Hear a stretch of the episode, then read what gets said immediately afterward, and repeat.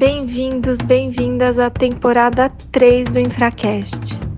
O primeiro podcast do Brasil dedicado exclusivamente aos temas das privatizações, concessões e parcerias público-privadas.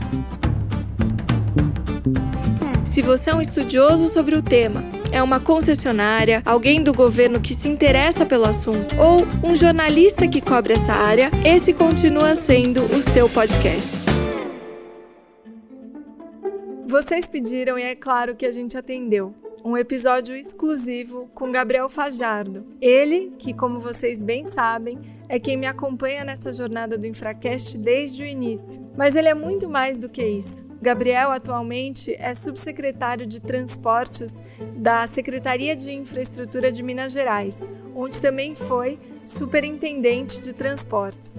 E o Gabriel é mestrando em Direito da Infraestrutura pela Universidade Federal de Minas Gerais. Vem conferir esse episódio sobre mobilidade que está imperdível os contratos de transporte coletivo, eles bebem, principalmente sob o ponto de vista de uma regulação de custos, do modelo é dos anos 80. Então a gente vem repetindo essa matriz sem pensar se ela realmente é a que mais representa os modelos mais recentes que nós temos. Transporte na região metropolitana de Belo Horizonte, ele é 100% pago com tarifas dos usuários. Uma das grandes pautas do setor é a necessidade de subsídio por parte do governo do estado. Então, o que a gente vem pautando muito é: não existe nenhum problema do governo do estado reconhecer eventual necessidade de se colocar dinheiro público, né, subsídios nas concessões. Isso é algo que acontece em diversas outras experiências, inclusive de São Paulo mas a gente não vai tomar essa decisão sem ter o pleno diagnóstico de qual que é a situação hoje do setor. Identificando que esses contratos realmente são defasados na regulação mais moderna que a gente tem hoje, entendendo que contratos de longo prazo precisam se adaptar aos novos tempos, a gente procura fazer isso, obviamente, numa postura consensual. Então, o que a gente vem colocando para os nossos concessionários é a necessidade de o setor mudou nós precisamos também fazer com que essas bases objetivas da nossa relação seja alterada e construir isso coletivamente. Acompanhar esses contratos da forma como eles devem ser dentro de um gerenciamento efetivo de contrato é um desafio. São contratos que não trazem, por exemplo, indicadores de desempenho, matriz de risco. Então também é um pouco uma zona cinzenta de como gerenciar as lacunas desses contratos, porque nós não temos, como você bem colocou, uma agência reguladora ainda para poder fazer a integração necessária nessas lacunas contratuais.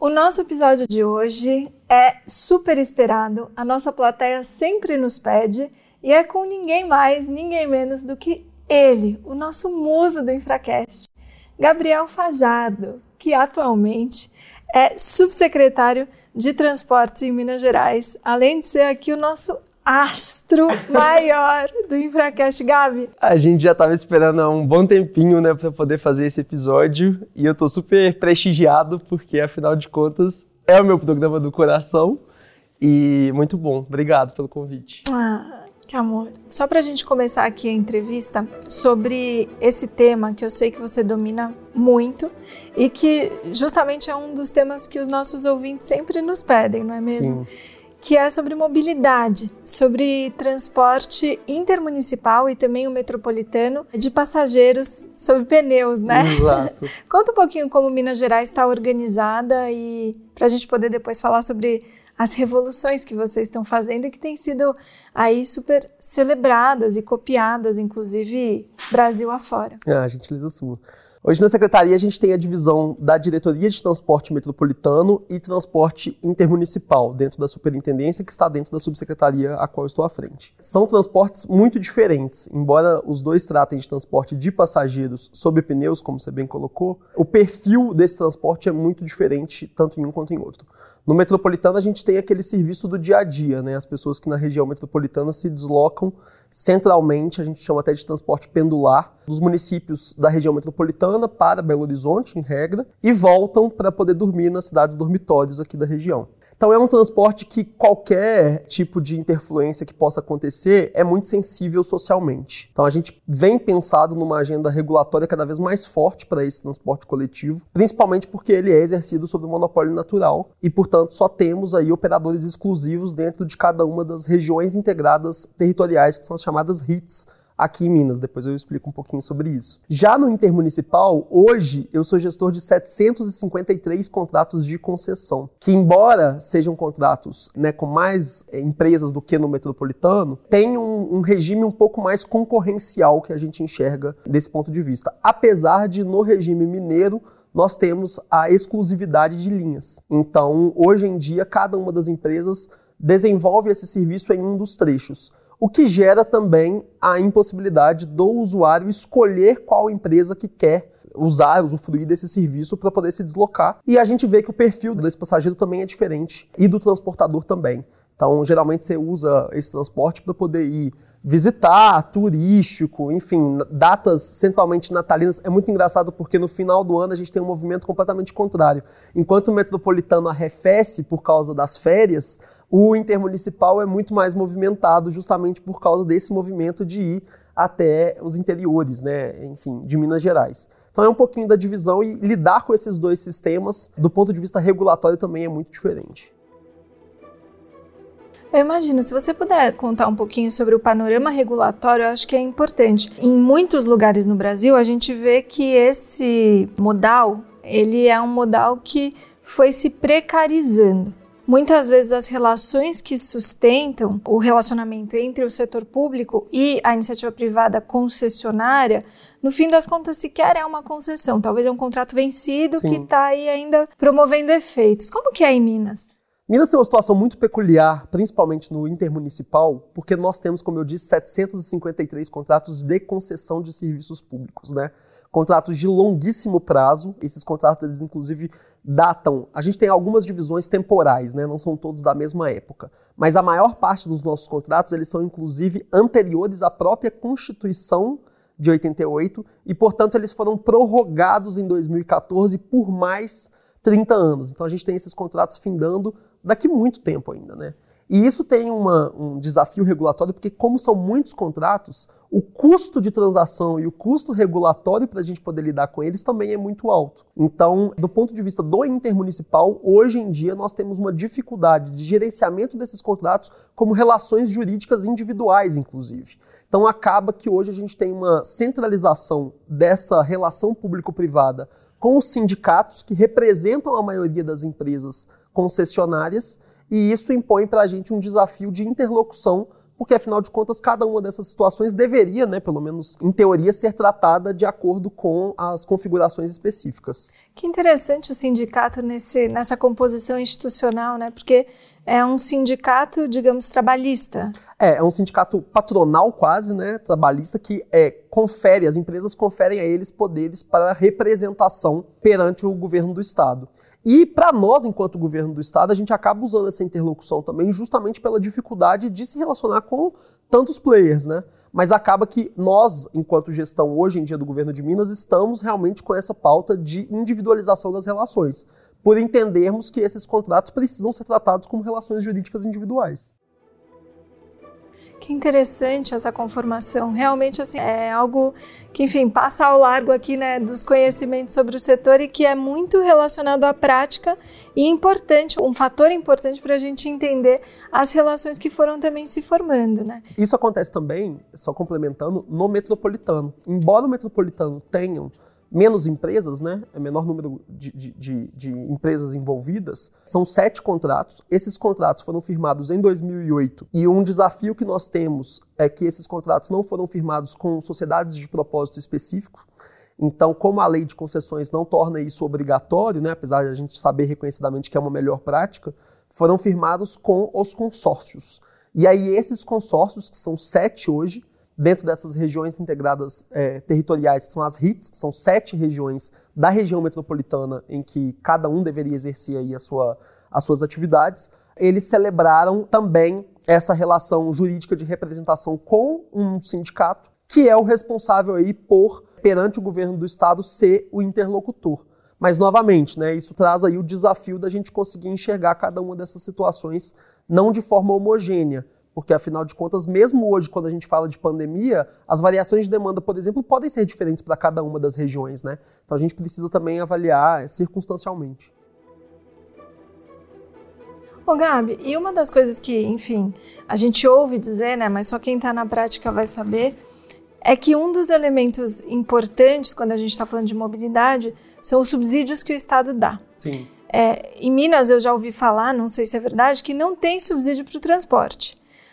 Entretanto, imagino que tem uma sustentação da malha de forma a percebermos, né, e ter uhum. também incentivos e subsídios cruzados tanto entre as linhas troncais e as capilarizadas, quanto entre as RICs. Sim. Ou estou enganado? Como, como que isso funciona? Essa é uma discussão é, interessante que a gente tem hoje, porque de fato o transporte em Belo Horizonte, na região metropolitana de Belo Horizonte, ele é 100% pago com tarifas dos usuários.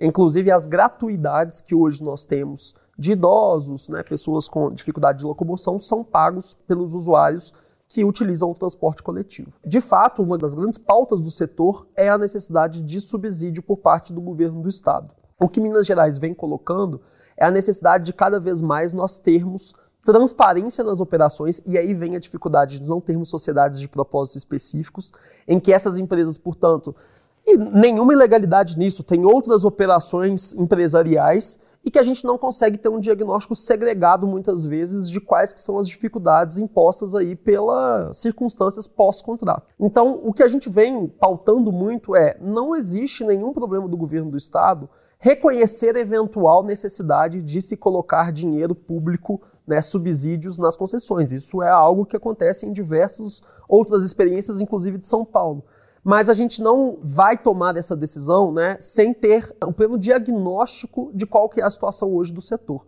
Então, no desequilíbrio, por exemplo, da pandemia, um dos né, das principais pautas que a gente coloca com os nossos concessionários é essa abertura de informações, da gente conseguir ter acesso aos balanços, que esses balanços possam ser auditáveis, que a gente possa ter domínio dessa informação, até porque no diálogo público-público, você sabe muito bem disso, fica muito mais fácil a gente defender com evidências. Então, até para a gente poder conseguir fazer esses pleitos orçamentários, a gente precisa desse tipo de evidência para poder conseguir fazer uma defesa. É um dever, sim, do Estado analisada a circunstância do, do, caso concreto, muitas vezes reequilibrar, mas esse reequilíbrio a gente sabe muito bem que depende da comprovação do dano. E aí é nesse ponto que a gente vem pautando isso junto aos concessionários. Vamos chegar lá. Eu acho que esse é um tema importantíssimo para a gente explorar. Só conta assim para a gente um pouco como que é feita a bilhetagem. Você falou né, desse importante braço que é a tarifa Sim. que paga os serviços em Belo Horizonte, na Grande Belo Horizonte e possivelmente é, também alimenta os subsídios com as demais áreas. Mas conta um pouquinho para a gente como que é administrado essa bilhetagem né, aqui em Minas Gerais, para a gente poder chegar na, na discussão sobre Perfeito. desequilíbrio. Até porque é, é uma relação de causa e consequência também, porque justamente quando a gente fala da bilhetagem, hoje ela também está sob a gestão dos nossos concessionários. Então nós temos os nossos concessionários, justamente pegando a sua pergunta anterior para complementar, eles fazem o recebimento dessas tarifas e existe esse sistema de irrigação entre os próprios consórcios. Porque apesar de serem contratos diferentes, existe um certo equilíbrio do sistema mesmo. Então, com essa tarifa sendo percebida por eles, hoje nós temos acesso a essas informações, nós temos não a bilhetagem bruta, mas um espelho do que se processa a partir do recebimento das tarifas, mas isso realmente vai sendo irrigado para todos os consórcios de forma a manter o sistema equilibrado. Então, com isso, a gente tem a necessidade de observar também o todo. Então, embora a gente tenha realmente a necessidade de cada vez mais individualizar essas relações, como eu venho colocando, também é importante que a gente analise elas sistematicamente, de forma que, se uma tiver deficitária, a gente possa fazer esses próprios contrapontos dentro do próprio consórcio, até porque eles próprios constituíram relações entre eles, né? Então, também usar isso para o benefício da população. Perfeito. Ô Gabi, agora, assim, né, tangenciando um pouquinho a questão da gestão do contrato, que eu sei que é um dos pontos que você adora, para a gente poder falar sobre mutabilidade, que você é, assim, o rei. ah, depois. É, sim, mestre, aliás, no tema, né? E a gente quer, lógico, absorver isso aqui nessa entrevista. Conta um pouquinho de como é feita a gestão desses contratos. Você é o gestor desses mais de 700 contratos, né? Não existe uma agência reguladora ainda em Minas Gerais. Ainda. Ainda, ainda. Em breve haverá. Mas é, fato é que você mesmo disse, né? Antes mesmo da Constituição, essas relações já eram formadas com o Estado e existe um acompanhamento desses contratos. Conta um pouquinho como que é feito isso. Hoje nós temos a dificuldade de realmente termos muito o que gerir e as dificuldades próprias de efetivo, né? Enfim, acompanhar esses contratos da forma como eles devem ser dentro de um gerenciamento efetivo de contrato é um desafio. E até por isso, por entender que existe uma atividade necessária de regulação diária desses contratos, porque é uma regulação por contrato, mas aí vale também a, a gente assinalar que são contratos muito fracos porque justamente beberam, a gente gosta sempre de falar isso, né, nas primeiras rodadas, beberam na fonte da 8666, são contratos que não trazem, por exemplo, indicadores de desempenho, matriz de risco. Então também é um pouco uma zona cinzenta de como gerenciar as lacunas desses contratos, porque nós não temos, como você bem colocou, uma agência reguladora ainda para poder fazer a integração necessária nessas lacunas contratuais. Eventualmente, temos a perspectiva de ter essa entidade, né? Você sabe muito bem que nós estamos construindo isso aqui dentro do governo, mas isso impõe para nós exercermos um papel tanto de poder concedente quanto também de ente regulador, né? Dentro de um mesmo papel. Então, de um lado, a gente tem sim que gerenciar essas relações no dia a dia com as dificuldades que ela impõe e o transporte é muito dinâmico.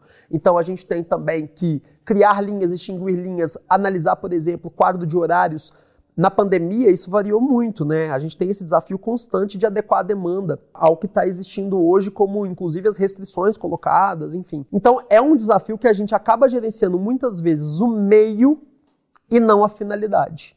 Então, a gente fica nessa de analisar cada vez mais é, aquela relação ali no dia a dia, sem pensar que a gente poderia estar tá fiscalizando e gerenciando os cumprimentos de indicadores, de parâmetros, enfim. E isso é uma dificuldade porque os contratos não trazem esses parâmetros.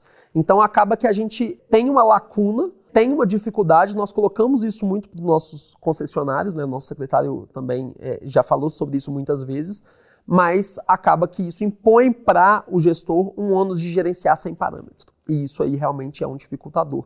Porque qual que é o meio que eu vou, né, enfim, os mecanismos que eu posso ter para poder cobrar mais qualidade se eu só estou ali lidando com o dia a dia dessas concessões. Perfeito. E que são concessões que, enfim, são antigas, né? Além de beberem aí da 8666, de não ter definido exatamente quais são os riscos, as áreas ordinárias e extraordinárias da concessionária, além de tudo, demandam sim uma modernização contratual em função do tempo em que foram celebradas e o que a gente percebe, até uma das questões que eu vou te colocar, como é desafiador fazer novos contratos nesse setor, sim. né?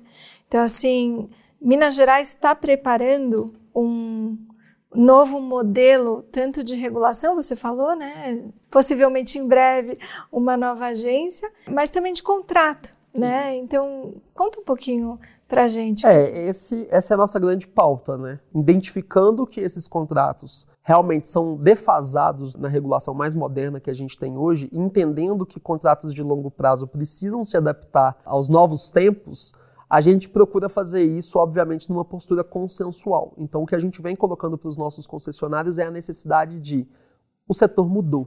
Nós precisamos também fazer com que essas bases objetivas da nossa relação seja alterada e construir isso coletivamente. Então, a gente vem estudando isso na nossa proposta, mas também provocando os nossos concessionários para que eles possam também né, é, apresentar aquilo que faz sentido para eles e a gente chegar numa negociação no meio termo que seja obviamente sempre mais positivo para o usuário. Os contratos de transporte coletivo, eles bebem, principalmente sob o ponto de vista de uma regulação de custos, do modelo GIPOT dos anos 80.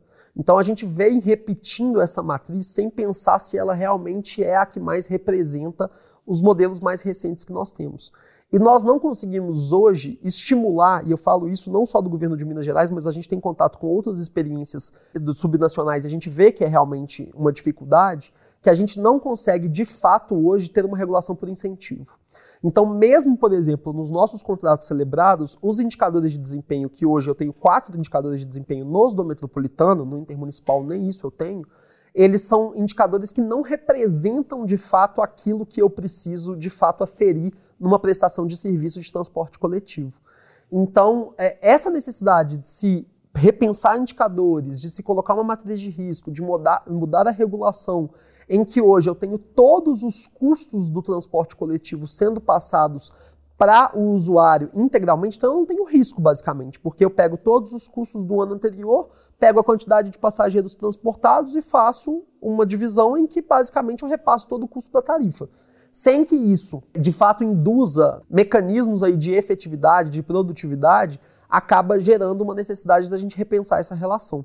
Então a gente vem colocando isso em pauta, a gente fez uma série de discussões com, enfim, inúmeros profissionais do setor, trazendo isso para a mesa, chamando os nossos concessionários, chamando as entidades né, que, que podem trazer experiências comparadas para a gente também, com a tentativa da gente conseguir modernizar. É um desafio que o nosso secretário até fala, já foi vivenciado por outros setores como saneamento e eu acho que cada vez mais premente é vivenciar isso no transporte.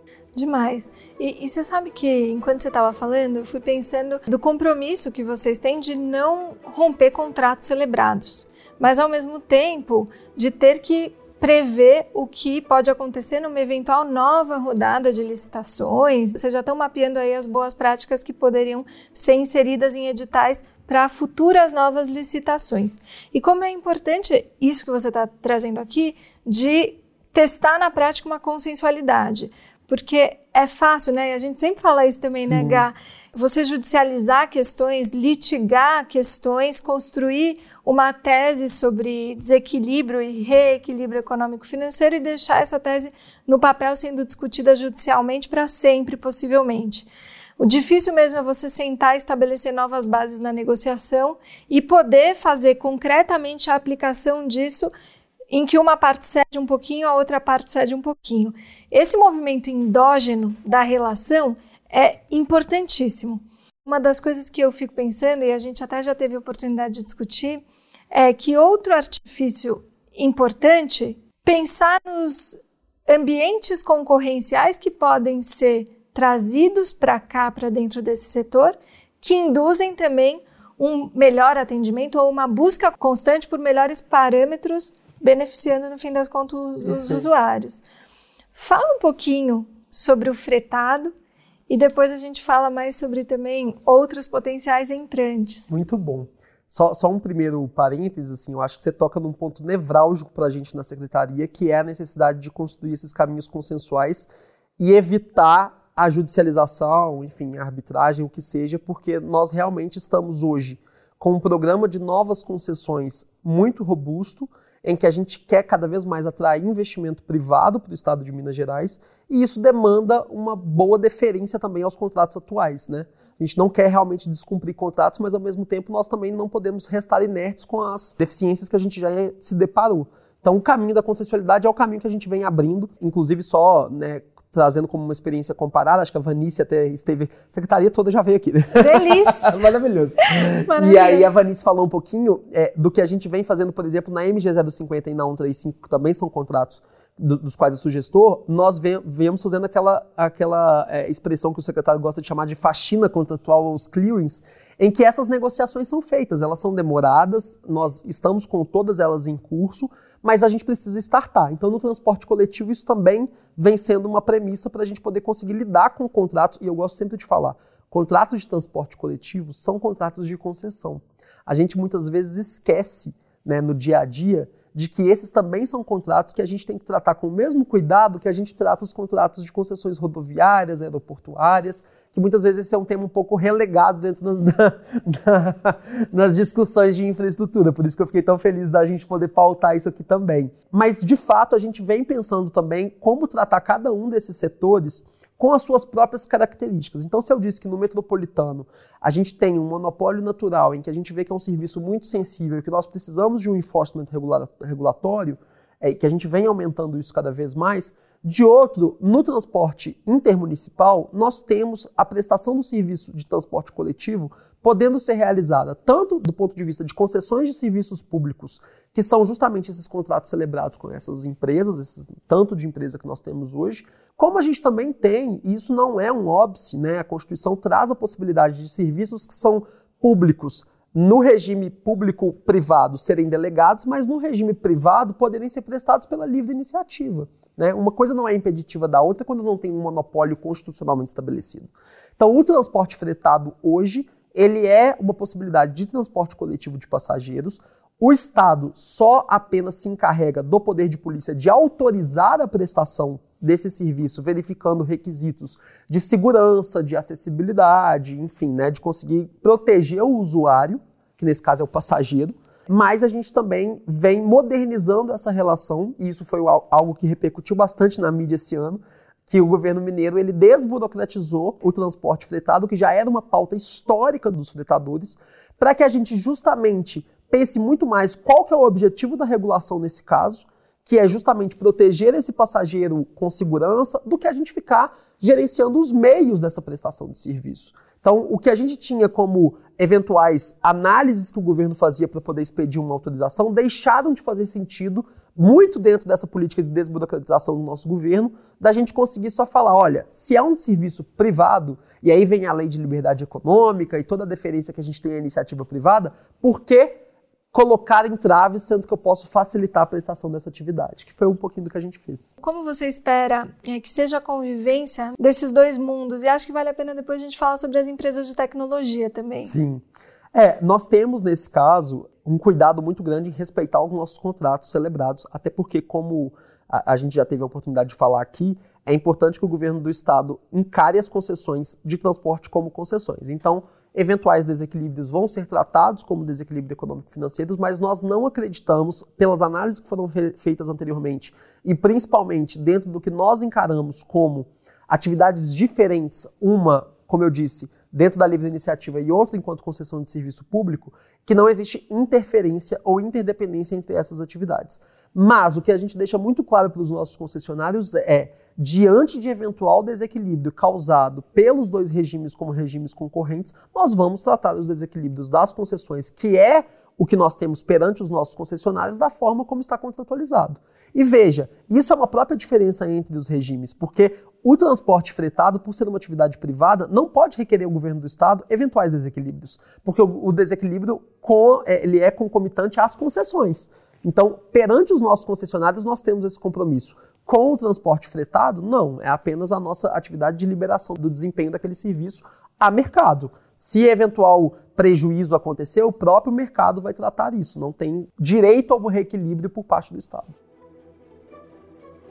E uma das coisas que eu vejo vocês fazendo também, né, agora falando mesmo sobre a tecnologia e tratando de um tema que eu sei que para você é caro e que a gente pode aqui conversar, que é a verticalização desse setor, né? Ou seja, a construção que sempre se teve de um modelo em que você centralizava em uma só figura a prestação do serviço de transporte, a compra do material rodante, as garagens, os terminais, enfim, absolutamente tudo no mesmo bolo. E aí, hoje você tem empresas de tecnologia que estão de olho nesse setor porque entendem que o que é gerado em termos de dados nesse ambiente todo que é regulado é tão rico a ponto de poder expressar comportamentos humanos importantes, expressar comportamentos relacionais importantes, relações de consumo, desenvolvimento de cidades e assim sucessivamente. Conta um pouquinho para a gente sobre essa questão da verticalização e assim dos modelos ideais. Na sua visão, já tive a oportunidade de ouvir sobre isso, eu acho sensacional. Nossos ouvintes precisam ouvir também. e de como essa tecnologia, né, ou essa inteligência de dados traz mesmo um, um avalanche de novos pensamentos sobre esse setor. Muito bom, Isa. Isso é muito provocativo porque aqui em Minas, concomitante a tudo isso, nós ainda estamos desenvolvendo um plano de mobilidade da região metropolitana de Belo Horizonte, em que a gente vem pensando o, que a gente chama hoje de MAS, né, que é Mobility as a Service. Então a gente pensa realmente. Como? Hã? Pode falar de novo? Vocês viram o inglês físico, né? Mas a gente vem pensando muito nisso. Como que a gente consegue hoje trazer externalidades positivas para o serviço de transporte coletivo, não apenas nessa relação público-privada da prestação do serviço, de realmente fazer esse, né, esse acompanhamento do passageiro aí, de onde, da origem até o destino, mas do que que isso pode gerar também em termos de informação, de dados, e nada de ilegal nisso. Pelo contrário, a gente acaba potencializando essa relação dos próprios passageiros com os nossos prestadores, de forma a inclusive baratear a prestação desse serviço. Hoje em Minas a gente ainda não tem isso estruturado, estamos estruturando, planejando, isso faz parte de um planejamento de médio e longo prazo, mas a gente já vem, por exemplo, adotando tecnologias com os nossos concessionários que podem inclusive melhorar a relação com os próprios usuários. Deixa eu te dar um exemplo. A gente vai passar, a partir da semana que vem, a instalar nos ônibus um aplicativo, uma câmera que consegue mapear a lotação desse ônibus e conseguir indicar para o operador se ele pode aceitar novas pessoas, recusar novas pessoas, se o ônibus está cheio, está vazio. E isso a gente consegue viabilizar através de uma relação privada-privada, porque o nosso concessionário contrata isso com a empresa e em tempos de Covid ganha ainda mais relevância, porque, enfim, né, a gente sabe muito bem que o distanciamento social é uma necessidade. Então, para além disso, quando a gente pensa nessas potencialidades que o serviço pode ter, e aí a gente está falando inclusive sobre ônibus sob demanda, que também é uma iniciativa que nós estamos tendo, que justamente a gente consegue pegar um mesmo operador que vai prestar o serviço não só no dia a dia ali no ônibus mesmo, mas ele pode eventualmente, como um projeto associado, ter uma van e prestar esse serviço de ônibus sob demanda, que basicamente a gente não atrai o mesmo perfil do usuário do transporte coletivo padrão. Muitas vezes a gente consegue capturar isso, capturar receita para o nosso operador, essas pessoas que usam hoje aplicativo de transporte, por exemplo, individual, como um Uber, como um Cabify, a gente acaba conseguindo atrair ele para um ônibus sob demanda, que o nosso prestador consegue desenvolver um serviço autorizado por nós, de forma a ele conseguir perceber novas receitas e, consequentemente, compartilhar com o poder público até para é, fazer frente a eventuais desequilíbrios da própria pandemia.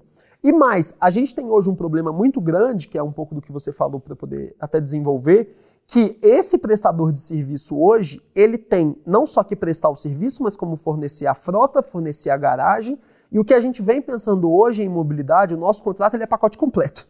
Mas o que a gente vem pensando muito hoje em mobilidade é conseguir, como ela é muito dinâmica, fracionar essas relações para que a gente tenha contratos de menor prazo, porque a amortização do investimento, obviamente, vai ser muito mais rápida, e a gente conseguir ter pessoas diferentes prestando esse serviço.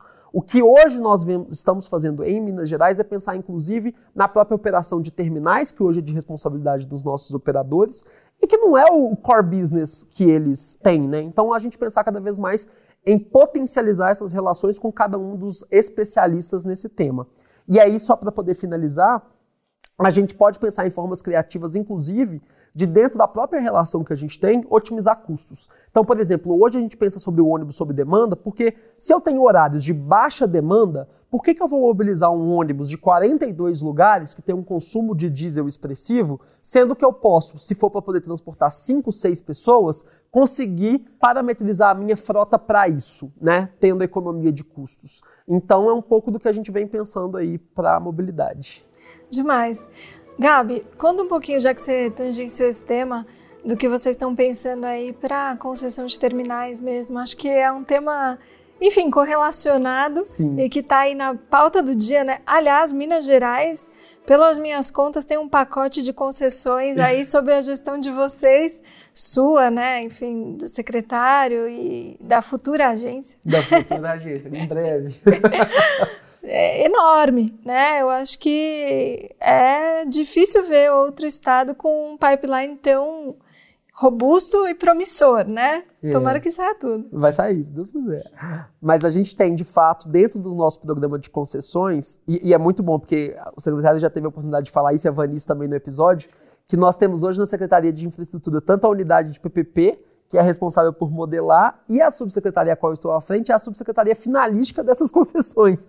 Então a gente tem também um diálogo muito bom com todo o programa de concessões do governo de Minas que estamos à frente. Hoje nós temos no nosso pipeline a concessão da rodoviária de Belo Horizonte, que é estatal do estado, e a gente tem também os terminais metropolitanos. Hoje esses terminais metropolitanos são gerenciados pelos nossos concessionários, como eu disse, mas a gente já sinalizou a eles, a, enfim, com toda a parceria e consensualidade, como a gente bem colocou, de, de fato, a gente conseguir encontrar em um operador de equipamento o melhor responsável por gerenciar o equipamento que é um terminal.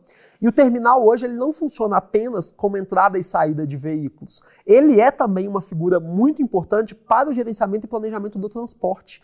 Então, no terminal eu consigo ver não apenas a quantidade de pessoas que entram e que saem, mas eu consigo avaliar a qualidade do serviço, eu consigo pensar na otimização de rotas no sistema tronco alimentar. Então, isso tudo vem sendo pensado se a gente conseguir acoplar eventualmente, inclusive, a rodoviária aos terminais metropolitanos, de forma que eu tenha um operador que consiga gerenciar esse sistema de terminais de Minas Gerais para poder otimizar tanto no intermunicipal, que seria a rodoviária, quanto no metropolitano, que seriam esses terminais. Então, isso veio um pouco dentro da própria política do Estado de conseguir encontrar parceiros privados que consigam desempenhar bem as suas funções aí e, ao mesmo tempo, a gente conseguir é, deixar os nossos operadores centrados naquilo que eles têm que prestar, que é o transporte público coletivo.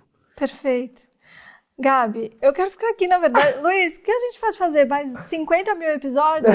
Porque, assim, dá uma vontade. Não, sério, é muito gostoso, que né? Bom, é muito bom, gente. Eu quero, eu quero parte 2. Ô, Gabi, não, ainda bem que a gente tá junto todas as semanas. Todos os dias, sempre. Todos os dias, meu super parceiro. A gente pode voltar no episódio 169.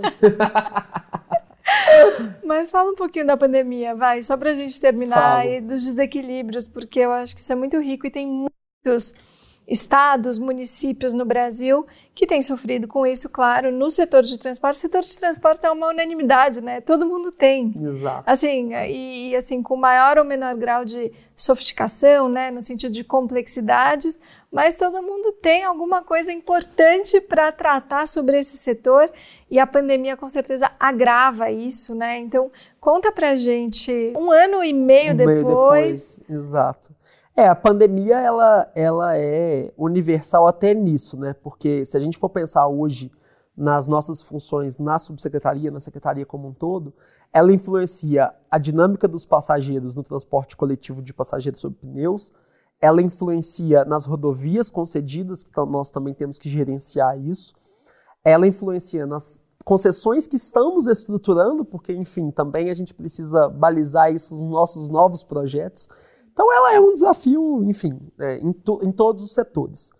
E mais, né, a pandemia ela chega no momento em que os estados estão arrefecidos por crises fiscais, Minas Gerais é um deles, né, não, é, não é novidade para ninguém, e com o desafio da gente conseguir, então, manter a continuidade dos serviços públicos, que inclusive está né, tá lá previsto como princípio na 8987, então mais do que algo etéreo, está lá realmente né, para a necessidade da gente garantir isso na prática, e com estados que não conseguem fazer frente a desembolsos. Né? O nosso programa de concessões ele é, obviamente, um movimento nesse sentido da gente conseguir atrair investimento privado diante do déficit público. Claro. Então, é, um pouco do que a gente vem conversando muito com os nossos concessionários, e eu, enfim, acompanhei, obviamente, toda a série Covid aí do Infracast no ano passado.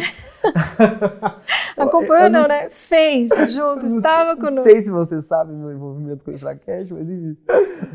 É, um pouco do que você bem pautou com a doutora Viviane, com a Tarsila, que é um pouco das formas criativas que a gente pode ter. Então, o que a gente vem pensando muito é como que o próprio contrato pode dar conta desses desequilíbrios. Né? Como que a gente pode fazer frente a eventuais reequilíbrios ou eventuais diminuições de perdas nesse momento pandêmico pelo próprio contrato sem prejudicar a prestação do serviço, mas otimizando as relações. Então, por exemplo, no transporte metropolitano, para poder falar de ônibus novamente, a gente consegue pensar, principalmente nesse momento pandêmico, qual é a racionalização de linhas que eu posso fazer e ter eventuais desmobilizações que eu não vou deixar a população desatendida, mas eu vou estar otimizando as minhas linhas e a prestação desse serviço de forma a diminuir custo, mas mantendo a prestação para o usuário. Nas minhas concessões rodoviárias, eu vou pensar em eventuais valores de outorga, vou pensar em extensão de prazo, vou pensar nessas formas que a gente pode, lidar com o próprio contrato em si. Nas concessões que nós estamos estruturando, como que eu consigo também fazer uma separação do joio e do trigo? Porque o que é momento transitório e o que é de fato uma mudança de comportamento? A gente está licitando agora o aeroporto da Pampulha, que vamos colocar em licitação logo em seguida. O comportamento desse usuário mudou né, com essas calls que a gente faz, reuniões online e tudo mais, vamos ter tantas pontes aéreas? Então, a gente também tem que tentar fazer uma separação do que, que é um comportamento transitório, próprio de um momento atípico, do que, que é, de fato, uma mudança de comportamento desse usuário. Uma tendência. No transporte metropolitano, isso é muito mais dinâmico, porque, para além da questão pandêmica, eu ainda tenho Se a economia, né, os aspectos macroeconômicos melhoram, as pessoas podem comprar mais carros. E aí eu tenho uma diminuição de demanda. Isso influencia muito na prestação desse serviço. Se eu tenho o surgimento de aplicativos de transporte individual, isso influencia na demanda. Então, um pouco do que a pandemia traz, o transporte coletivo de passageiros já vivencia dinamicamente. É por isso que a gente não tem necessariamente uma correspondência, não, não podemos ter uma correspondência óbvia entre número de passageiros e remuneração. A gente precisa pensar num sistema que consiga lidar com essas oscilações. Porque contratos de longo prazo, quantas outras vão acontecer, né? Tá aí a mutabilidade. Eita, nós, Gabi, que coisa Muito boa! Adorei dar entrevista pro Invacast, gente. Eu adorei também. Agora eu tenho que vir todos os dias desse lado da bancada, Desse seu lado da bancada, muito bom. Já Ai. entrevistei, já fui entrevistado e tô nos bastidores também. Não, ele é a estrela do Infracast, ele é a estrela da CEINFRA de Minas Gerais, Eu ele é tudo, mestre desse tema e de todos os outros. E eu só tenho a agradecer muitíssimo por essa entrevista brilhante sobre esse setor. Tava faltando, a gente tinha um episódio com o Sérgio Aveleda, super festejado, mas os nossos ouvintes querem mais e eu tenho certeza que depois desse presente vão querer ainda mais de você, doutor Gabriel. Amei. Obrigado, eu obrigada. amei, amei. Eu amo falar sobre esse tema. Acho que o transporte coletivo, ele, ele é. O secretário, quando me chamou, eu já te falei isso, mas eu queria falar, inclusive, em frente às câmeras. Mas o secretário, quando me chamou para poder assumir a posição anterior que eu tinha, que era de superintendente de transportes, ele falou: é muito legal a gente fazer concessões de rodovias, de aeroportos, e de fato é ótimo, mas o transporte coletivo é um tema socialmente muito mais relevante. E é mesmo. Então a gente precisa discutir isso, a gente precisa repensar esse modelo, assim como o saneamento, né, também é um tema muito universal mesmo, a gente precisa falar um pouco de transporte coletivo e é infraestrutura também, então não tem por que a gente não pautar. Obrigado. Obrigada!